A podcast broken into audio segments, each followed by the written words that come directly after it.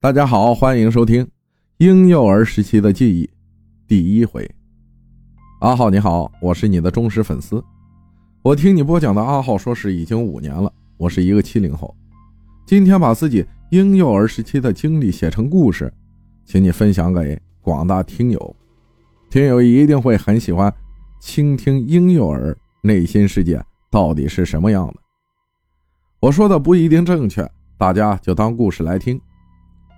其实婴幼儿在刚出生不久就能听懂大人讲的话，所能表达的只是非常简单的微笑或者哭闹而已。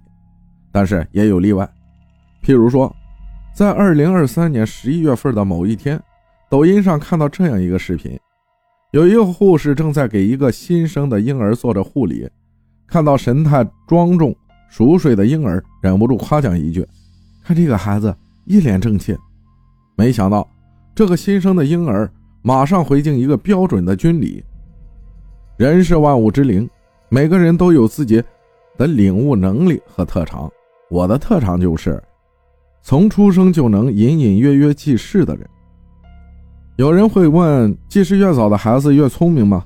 我认为不会很聪明的，长大后也不一定能考上大学。还是借用古人流传下来的话来说：记事早的孩子，人生。比较坎坷。现在我用第一人称给你讲一个婴幼儿内心世界的故事，希望你能分享给广大粉丝朋友。不管谁听了这个故事，家庭的幸福指数和安全指数都会升高数倍。在上世纪七十年代中期，我出生在洛阳偃师市唐玄奘的故乡。出生那天，妈妈正在农村的家中待产。奶奶在烧热水，接生婆也在做接生的准备工作。我正在妈妈的肚子里睡觉，接生婆的一些话打破了我的睡意。接生婆对妈妈说：“你也生过好几个孩子了，这个怎么会难产？妇女生孩子就好比在鬼门关走一走啊。”妈妈紧张地问道：“如果是难产，我有事，孩子会不会有事呢？”接生婆说：“如果你难产，你和孩子都会有性命危险。这会儿上医院，也不知道能否来得及呀。”家里的空气顿时紧张起来。奶奶用脸盆打来热水，又一次敷在妈妈的肚皮上。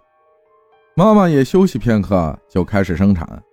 我心里想着，为了妈妈和我的安全，我也要努力的从妈妈的肚子里往外爬才行。强烈意念指导着我，一定要努力的爬出妈妈的肚子。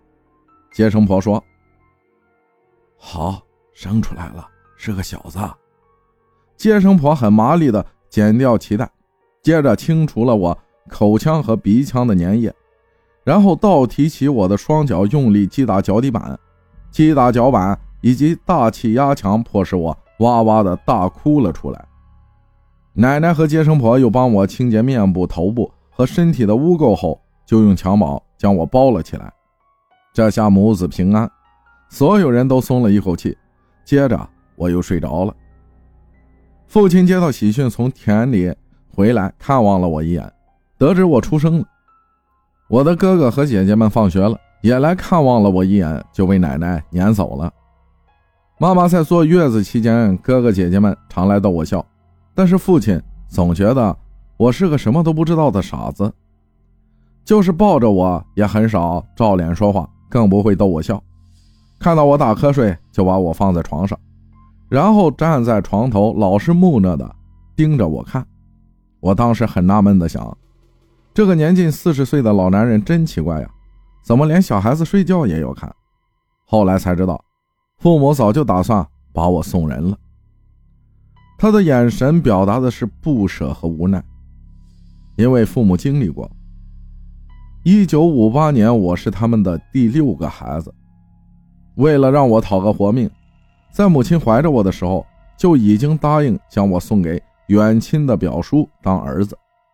过了三个月，我就被一远亲的表祖母和姑姑给抱走了。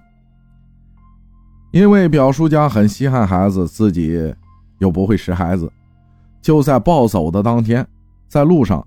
远亲的祖母和姑姑轮流抱着我赶路。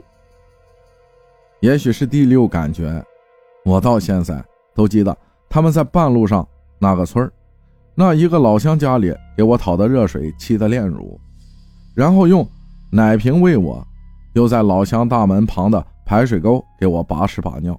说真的，我现在都还记得。好了，接下来还有一连串的经历。感谢大家的收听，我是阿浩，咱们下期再见。